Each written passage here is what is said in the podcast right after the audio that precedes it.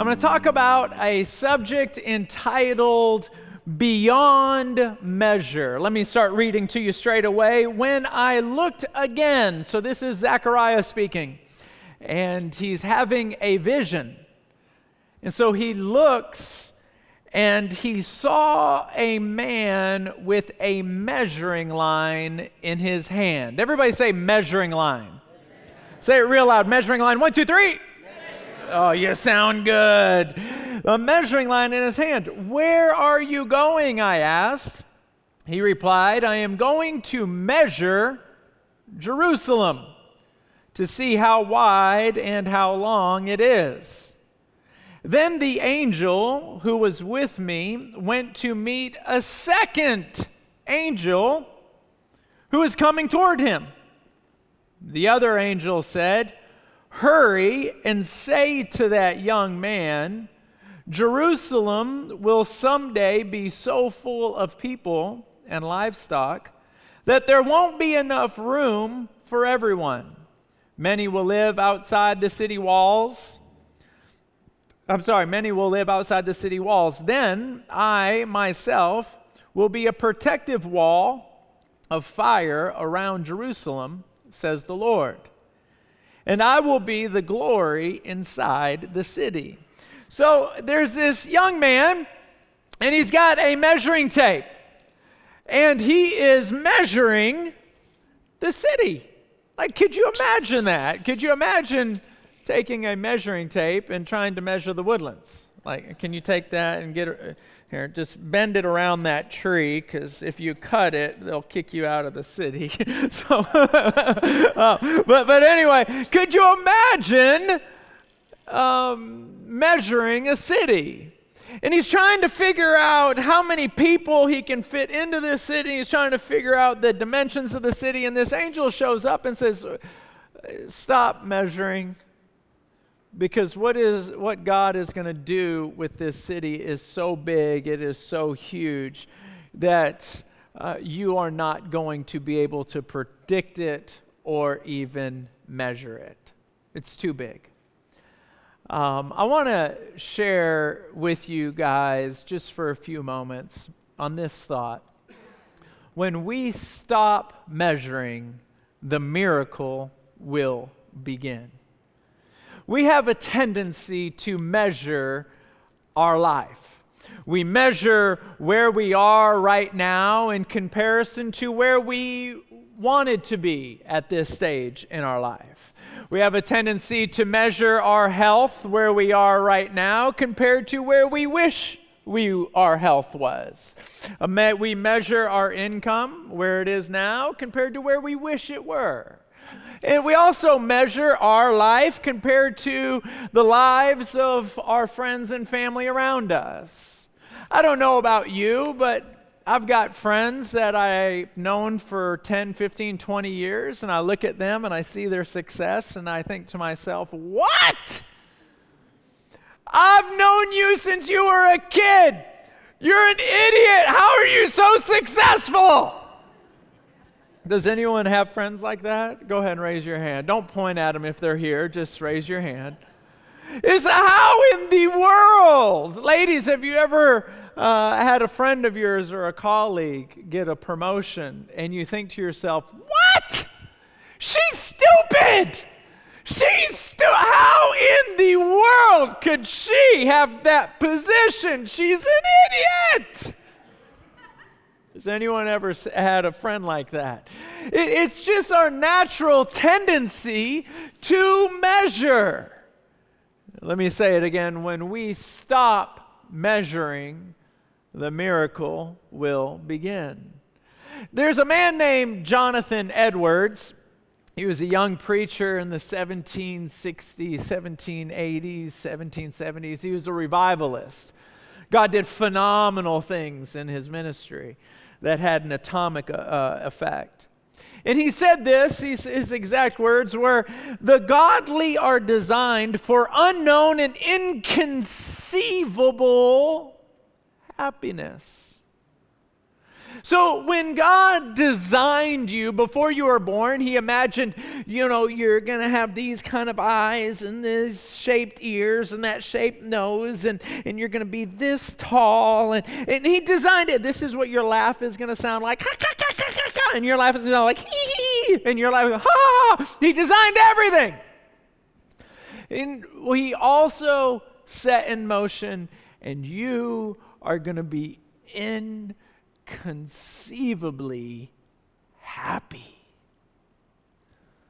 Now, I know what you're thinking. You're thinking, God designed me to be inconceivably happy? Not so much. Where did the breakdown take place? Why the gap?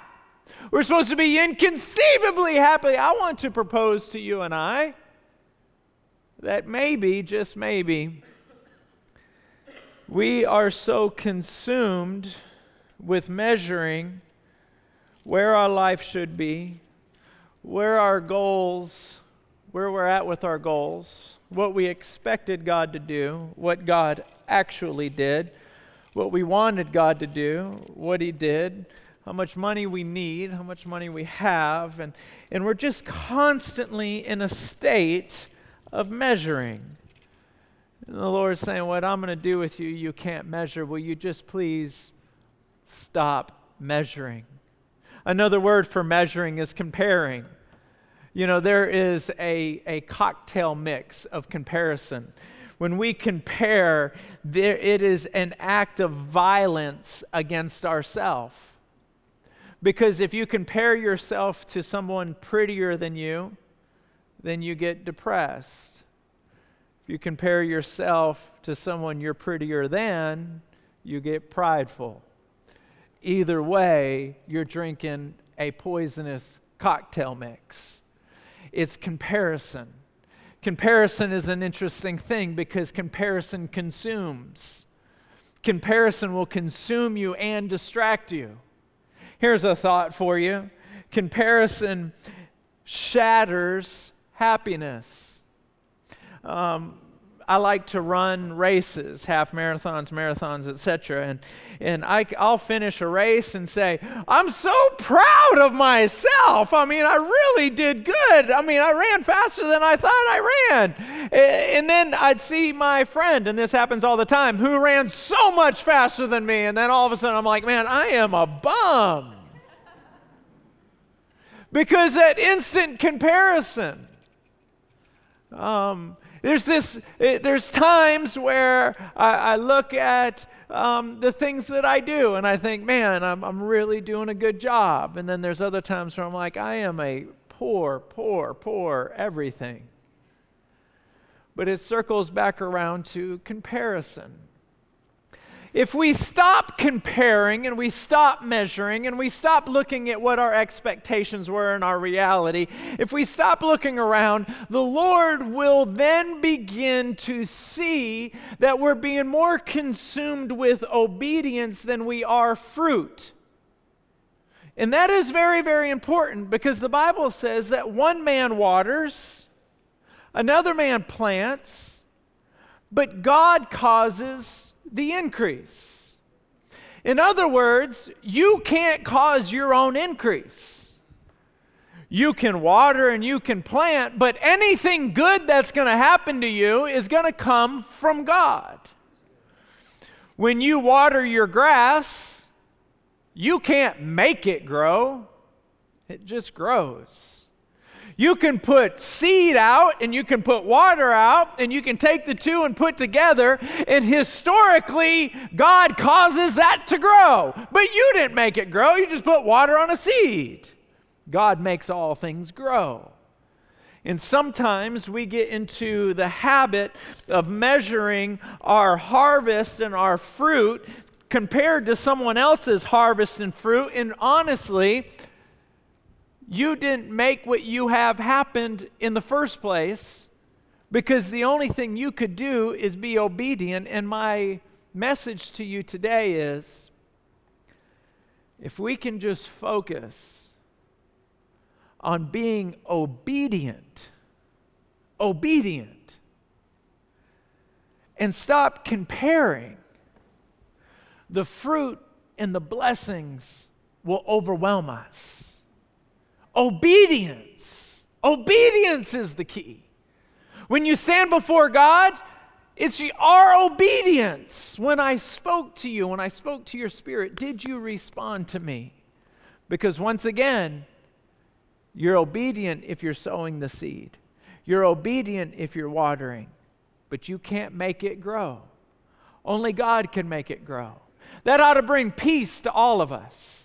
Whatever it is, your marriage, your finances, your job, your health, you are obedient. You listen to that small voice, not out loud. You listen to that small voice right down in here that just tells you what the Lord wants you to do. You may not know what you should do tomorrow or the next day or next year, but you'll always know what to do next.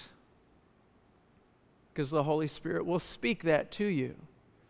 Sometimes he'll tell you to stop. Sometimes he'll tell you to start. Sometimes he'll tell you to say, I'm sorry to someone that may not deserve it, to give forgiveness. He'll speak it to you. But when he receives that obedience, this is your point number one. I've got three for you. Obedience leads to blessings. In fact, another way of saying it, blessings chase obedience. Here's a, a, scripture I'd like to read to you. It's in Luke chapter 11, verse 28. Jesus replied, But even more blessed are all who hear the word of God and put it into practice. When you hear the Holy Spirit speak to you and you do it, you hear it, you do it. The minute you do it, the minute you do it, a blessing gets sent into your life. Bam. So you do it, and there's a blessing. You feel it, you do it, there's a blessing. Boom, boom. It's simultaneously. You do it, you're blessed. You do it, you're blessed. Let me read that verse again.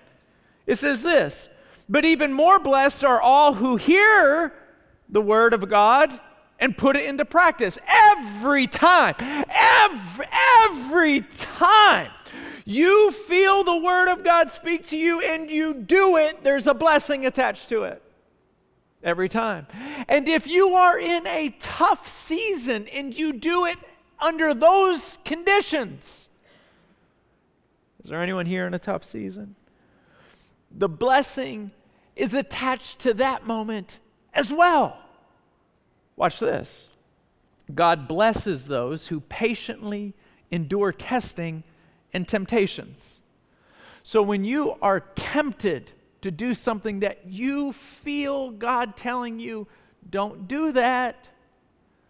When you are tempted and you listen to the Lord, you respond, you're obedient. Boom, boom. You respond, you're blessed. You respond, you're blessed. You can't see it. It's like someone walking up to you and sticking $100 in your back pocket without you knowing. You can't see the blessing. You don't know what the blessing is, but it's sent your way because you were obedient. That's how powerful obedience is. Obedience is private yet powerful. It is powerful. Because every time you do it, bam, bam, there is a blessing attached to it. Nobody sees it, nobody hears it. It's in your mind, it's a private decision. It's not like you can say, Hey, I was about to punch that guy in the nose, but I heard the Holy Spirit tell me not to do it, so I didn't do it. I'm about to be blessed. Ha ha ha. It's not like you can announce it, you don't even know what it is but it's attached. Boom, boom. You can't control the fruit.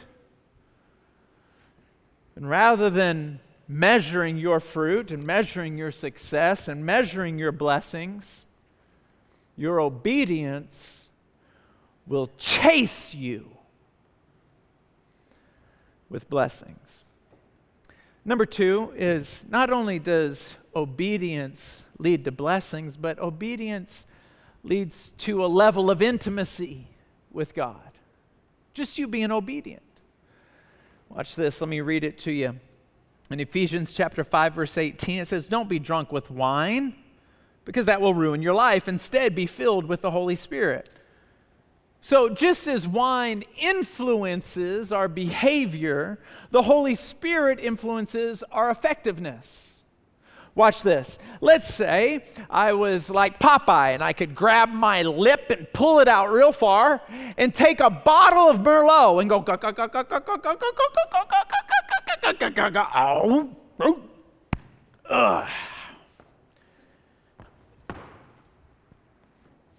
You don't even know me. You know somebody's drunk when the I love yous come. I love you, man. I love you. I love you. You know they're really gone. Oh boy, here we go. Here comes the I love yous. Anybody know what I'm talking about? I love you. I love you so much. I love you. I love you. Whoa. Here comes the I love yous. Because that when you are drunk with wine, it influences your behavior. And paul says this just like that just just like that just like wine too much wine can influence your behavior. The holy spirit when you're full of it it will influence your behavior as well you will look different. You will talk different. You will think different. You will have a peace. There will be something about you that is, that there's something, it'll just affect even your effectiveness. It's just, man, and all of that is just hinged to being obedient. The Holy Spirit, the Bible says that God's voice is like many waters Think about all the waters that are going on right now. Somebody's taking a shower in China. There's the Niagara Falls. There's the the the the, the Houston uh, what, what, what, what is it? Uh, the, the Conroe. There's rivers everywhere. There's bayous everywhere. Think about all the water that's moving around right now. Water, water, water. There's more water. There's water everywhere. And the Bible says, just like many waters is God's voice. That means God is always speaking to us. He's always speaking to us. And every single time you hear that voice right down in here, every time you hear it right there, and you just respond in that moment of obedience from moment to moment to moment to moment to moment. When you're tempted to look at somebody else, no, I'm not going to compare. I'm not going to measure. See, a lot of times we measure what we expected God to do by this point. See, here's the thing about the Lord we overestimate what God's going to do in the short term, but underestimate what He's going to do in the long term. So when we start measuring God's activity, disappointment overwhelms us. When we stop measuring, the miracle will come. You don't know when it's going to come. You don't know how it's going to come. You don't know what the fruit is going to look like. You have no idea. Is it a new job? Is it a raise? Is it, a, is it, it what is it? Is it the sickness in my body is gone? What is it? Am I going to wake up in the morning with hair? You have no idea what it's going to be. You have no idea, but all you're doing is you're not comparing, you're not measuring. What you're doing is you're just backing up and you're just staying obedient to that voice on the inside because obedience leads to blessings, it leads to intimacy. And then point number three is it leads to holiness. Holiness is very, very important because holy is to be separated for an honorable use. That's like me saying, hey, this measuring tape right here, don't use this to construct houses. This is not to be used to measure boards.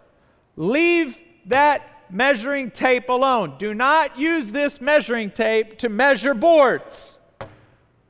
This measuring tape has been set aside for a holy use to measure bricks of gold. See, that's what holy is to be set apart. When Jesus died on the cross, he arranged that the day you would be born, that you would be holy. So when you came out of your mother's womb, you were holy. You were set apart for an honorable use. It, there was 900 babies that got born that day. I can't speak for the other 899. What I can say is you were set apart for a holy use. And when you are obedient, you hear that voice, you feel that compelling, you feel that small voice that just speaks inside of you on what to do, what to say, when to go, when not to go. When you respond, what you are saying is, Lord, you have set you have set me apart for a holy use. But I am going to live the rest of my life pursuing that holy use.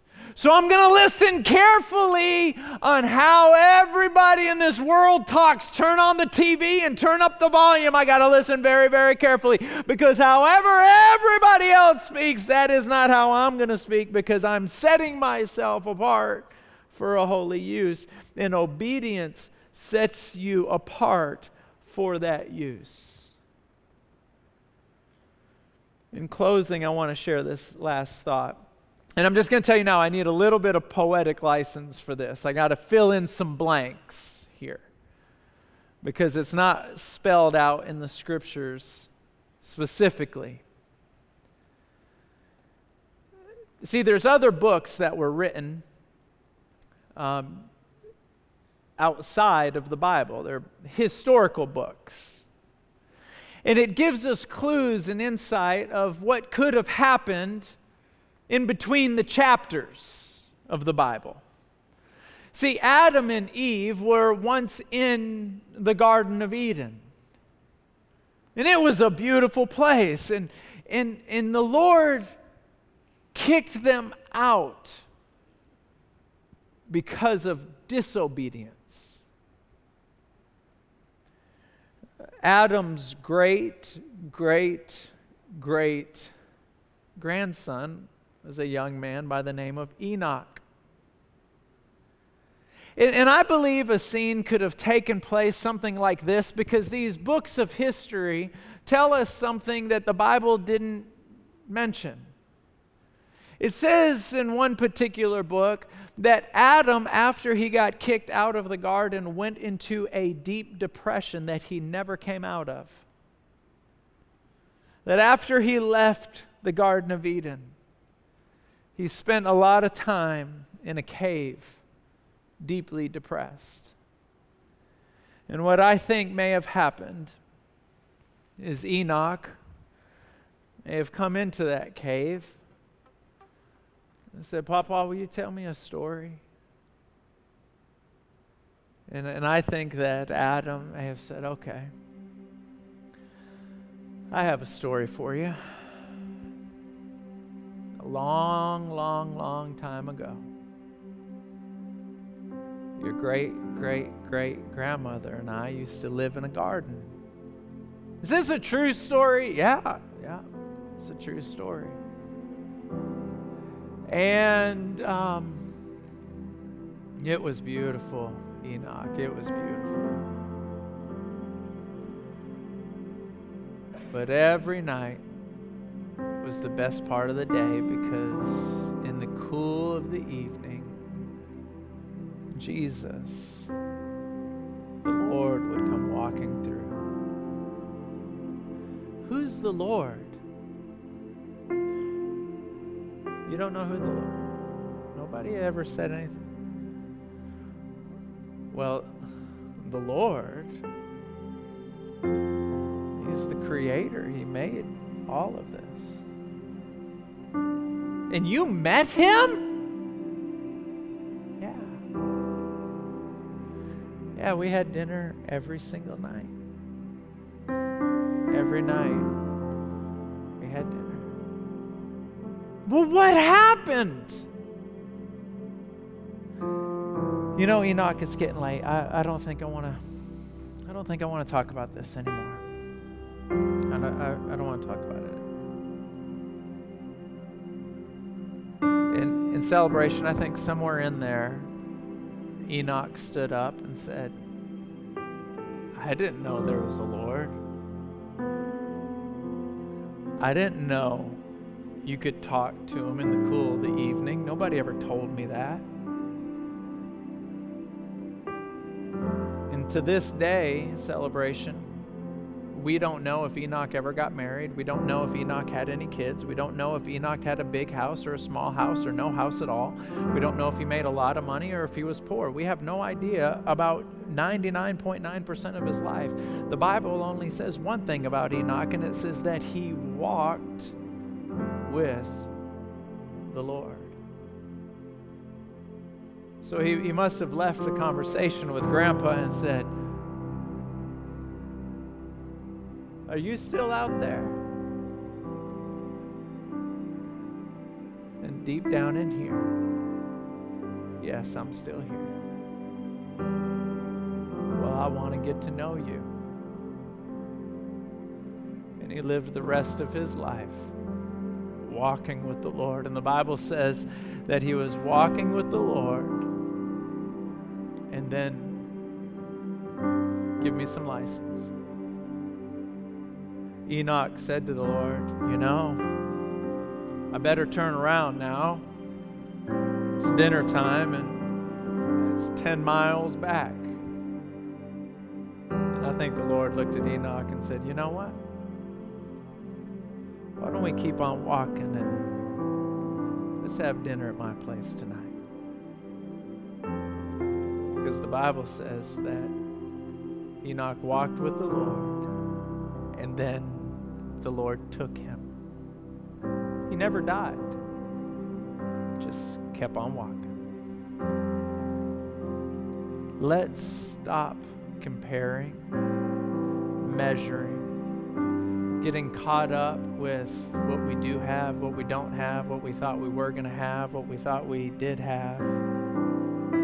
Let's just back up and say, God, I can't control the fruit in my life, but what I will do is I'll listen to that voice of obedience, knowing good and well that blessings chase obedience. Intimacy comes with obedience. Holiness attracts obedience. Lord, I just I'm just going to focus on being obedient. Speak to me, Lord, and let me hear your voice. Would you stand your feet for me, please? Would you bow your head and close your eyes? I'd like for all the prayer partners to come down if you would.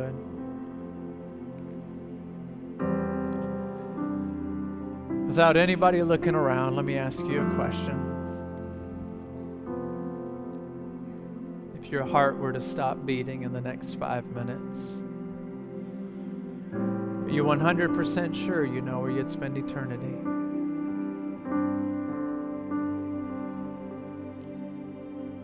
If the answer is no, would you just raise your hand right where you're at, please? See, I see hands going up all over the room. We all just raise both hands where we are and let's give a sign of surrender? Dear Jesus, would you just say those words with me? Dear Jesus, I'm so sorry for my sins. Would you please forgive me?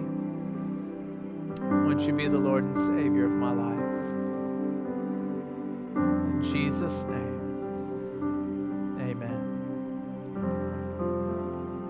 I ask the prayer partners to come down because in Psalms 56 9 it says, Every time you pray, the tide of the battle turns. Every time you pray. So whether you, your faith is high or whether it's low, just pray just pray.